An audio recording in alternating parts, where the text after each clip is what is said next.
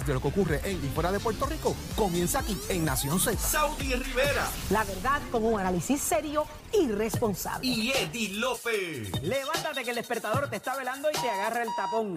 Nación Z por Z93.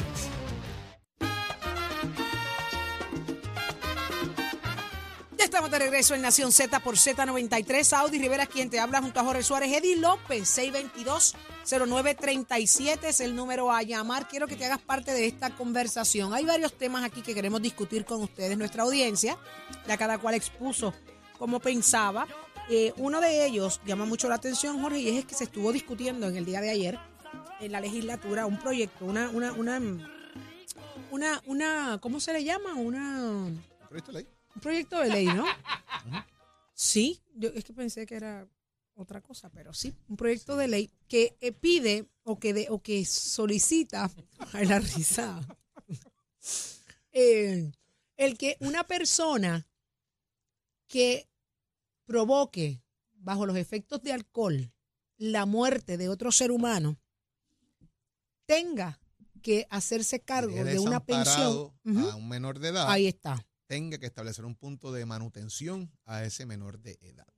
Es un proyecto. O menores de o edad. menores, puede ser. ¿verdad? Si, si la persona eh, causa un accidente en estado de embriaguez donde pudiese quitarle la vida a otra persona en esas condiciones de ese accidente, tendría que de alguna manera eh, se establecería Compensar. compensar, se establecería un mecanismo de compensación a esos fines, a la persona, eh, ¿verdad? A los niños eh, que estuviesen en este, en este asunto. Así que eso es parte de ese problema que tiene que atenderse y, y eso es lo que se está discutiendo eh, directamente. ¿Cómo eso funcionaría o qué aplicación tendría? Pues señores, ¿cómo se va a manejar ese, ese tema? ¿Qué va a tener que ver con eso? ¿Qué golpe puede tener o qué implicación puede tener eso en la vida de una persona? Porque tienes que establecer, número uno, ¿cómo va a ser esa compensación? El grado del accidente, obviamente, la persona perdió la vida, pero tiene que hacer un análisis profundo sobre eso.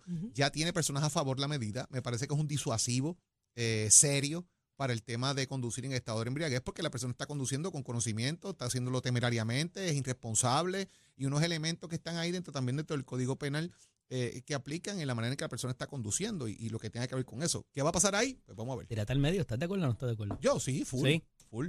¿Y tú? Yo sí.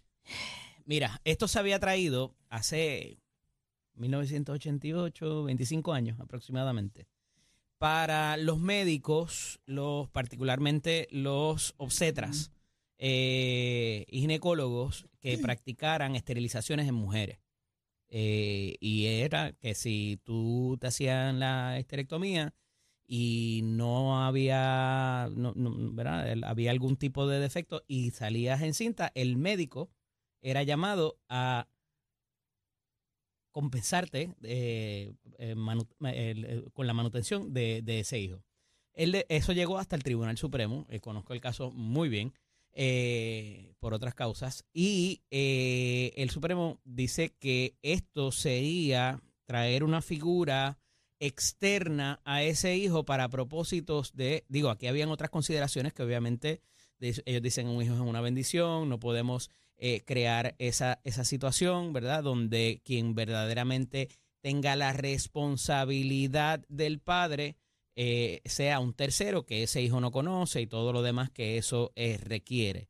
Evidentemente, aquí hay una situación distinta donde hay una situación de antijuricidad ilegal con intención, porque aquí a- nadie te obliga a beber, eh, y que eh, se busca enviar un mensaje, al igual como hay que hacer, y, me sorprende que no había habido en estos días un legislador, una legisladora que atienda el asunto de los hit and run. Estamos viendo recientemente allá en Mayagüez un caso eh, donde, no, no es Mayagüez, por acá, porque eso fue ahí en, el, en la 22, este, donde se atropella a una muchacha y ahora ya esto está para sentencia y si va a ser parte afuera y parte adentro, eh, están los abogados trabajando con ese, con ese asunto, pero eh, tiene que ver con el mensaje que le enviamos a la ciudadanía de que es una conducta no deseada, antisocial y que hay que hacer algo con ella, agravando de alguna forma el estatuto eh, que regula esta situación y que permite de cierta manera, eh, o que deja, no, no que permite,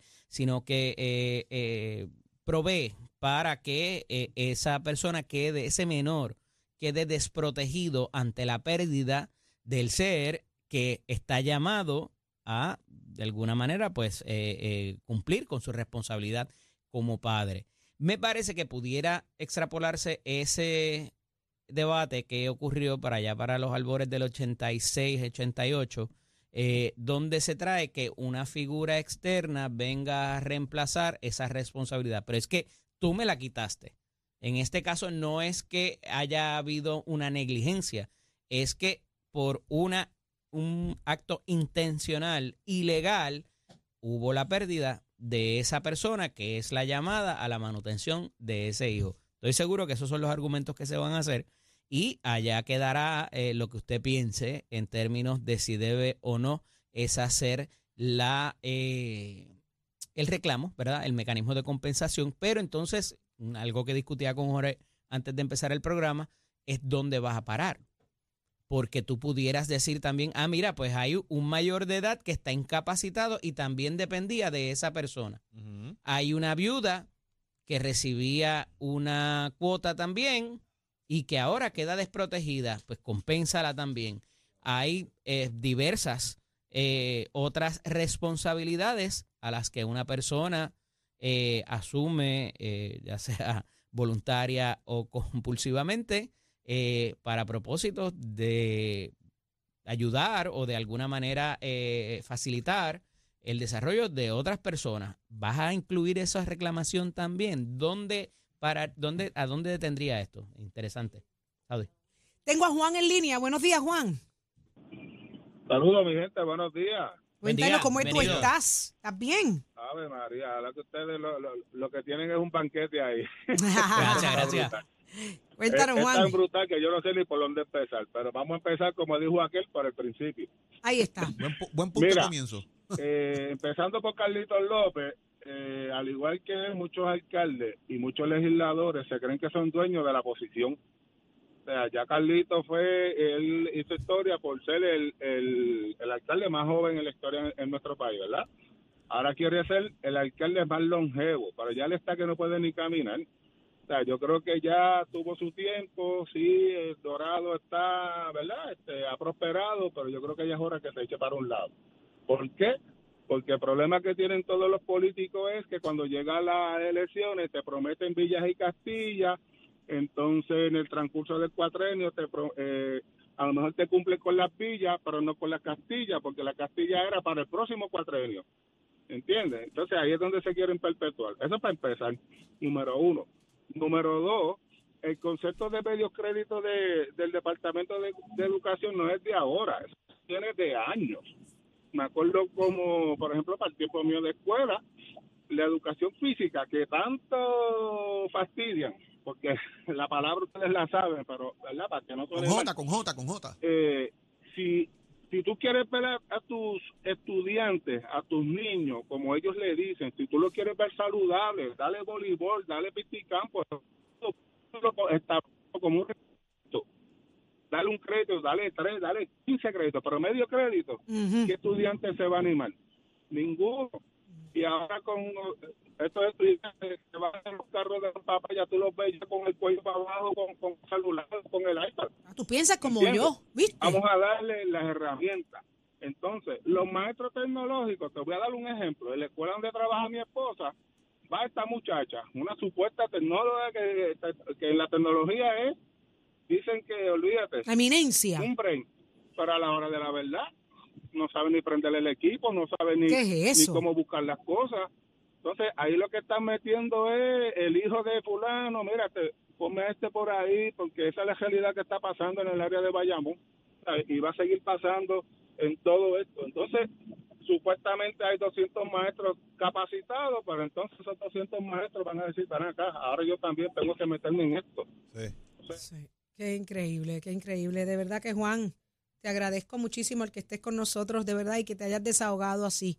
Porque eh, eh, es que es verdad, yo no sé por qué no hacemos las cosas pensando en grandes, de verdad. Siempre con chisperías y cosas para conformar y para llenar el oído. Ya está listo Tato Hernández, somos deporte. Buenos días, Tato. Vamos arriba, buenos días, buenos días, buenos días. Buenos días, Titi, ¿me oye? Adelante, Tato. Titi, usted no chequea su, su de esto, su WhatsApp. Bueno, Tu mm, WhatsApp. sí, de vez en Pues cuando entro. Pues chequeé que hace tres años le envié un mensaje y que le envié otro. Espérate Quiero que lo vea. Quiero que lo vea el de ahora. A ver, a ver, a ver. El de ahora que le hace un minuto. Eh, te regalaron a, a Hot Wheel.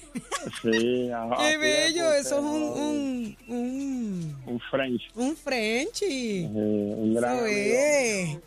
Me sacó las lágrimas ayer de una forma increíble. ¿Viste? Qué bueno. Y que ahí vamos. Si usted lo pone al ladito de él y se parecen, ¿verdad? ¿Me parece? Tienen eh, como más o menos la misma estatura. Exacto. Son tan pequeños que caben en cualquier corazón. Eh, y en cualquier cartera.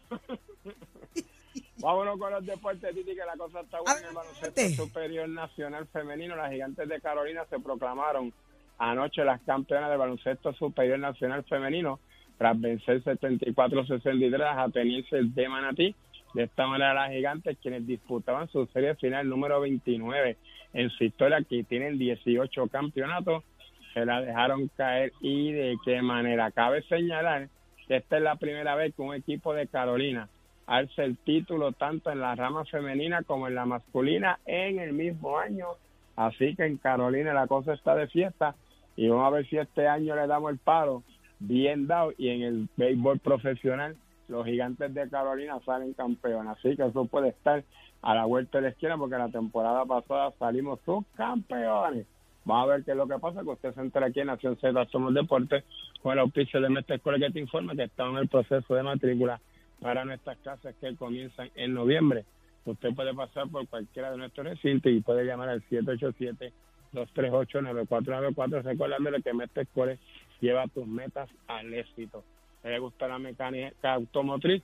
Quiere combinarla también con la mecánica racing. En un año y dos meses te convertimos en un profesional. 787-238-9494. Achero, give it on my friend. Escoge ASC, los expertos en seguro compulsorio. Buenos días Puerto Rico, soy Emanuel Pacheco Rivera con el informe sobre el tránsito. A esta hora de la mañana ya se formó el tapón en la mayoría de las vías principales de la zona metropolitana, como la autopista José Diego entre Vega Alta y Dorado y desde Toa Baja hasta la área de Atorrey en la salida hacia el Expreso Las Américas. Igualmente la carretera número 2 en el cruce de la Virgencita y en Candelaria en Toa Baja y más adelante entre Santa Rosa y Caparra.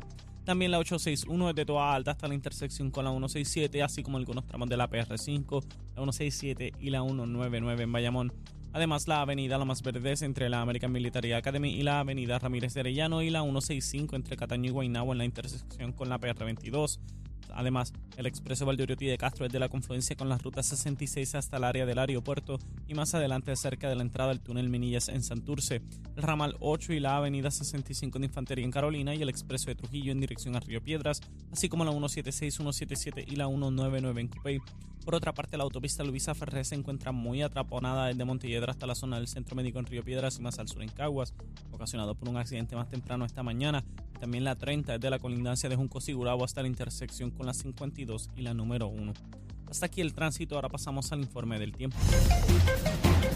Para hoy, martes 17 de octubre, el Servicio Nacional de Meteorología pronostica para todo el archipiélago un día parcialmente nublado y caluroso, con lluvias en el este durante la mañana y aguaceros fuertes con tronadas en el interior, el norte, el sur y el oeste en horas de la tarde, mientras que para el área metropolitana el día permanecerá parcialmente soleado. Los vientos permanecen generalmente del este-sureste de 5 a 10 millas por hora, con algunas ráfagas de sobre 20 millas por hora. Por otra parte, las temperaturas máximas estarán en los altos 80 grados en las zonas montañosas y los medios altos 90 grados en las zonas urbanas y costeras, con los índices de calor superando los 100 grados en el área metropolitana, el norte, el oeste y el sur, por lo que se sostiene la advertencia de calor excesivo. Hasta aquí el tiempo les informó Emanuel Pacheco Rivera. Yo les espero en mi próxima intervención aquí en Nación Z, que usted sintoniza a través de la emisora nacional de la salsa Z93.